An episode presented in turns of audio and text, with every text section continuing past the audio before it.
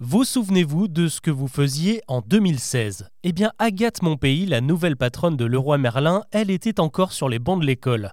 À seulement 28 ans, elle provoque la stupeur en reprenant les rênes de la plus grande enseigne de bricolage française 140 magasins, 30 000 salariés, 38 milliards de chiffre d'affaires et bien sûr l'une des marques préférées des Français.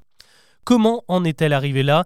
Eh bien, si on se fie à l'avalanche de commentaires que cette annonce a provoqué sur les réseaux sociaux, Agathe Monpays serait un pur produit de la famille Muliez, qui dirige Auchan, Decathlon, Nord Auto, Flunch et donc Leroy Merlin.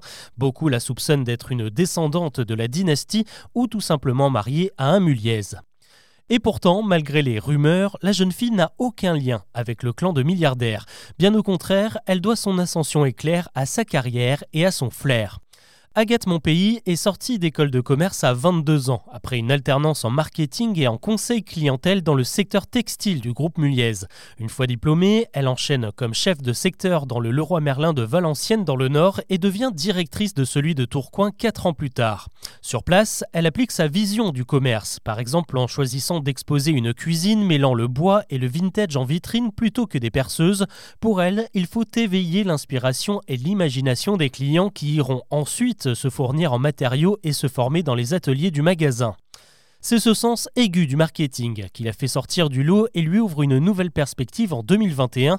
On lui confie les huit magasins Leroy Merlin de Grèce et de Chypre, un défi qu'elle relève haut la main en misant sur les réseaux sociaux pour promouvoir le do-it-yourself dans des pays où l'on préfère confier les travaux de la maison à des professionnels. Elle a également appris à parler grec couramment tout en assumant son rôle de jeune maman.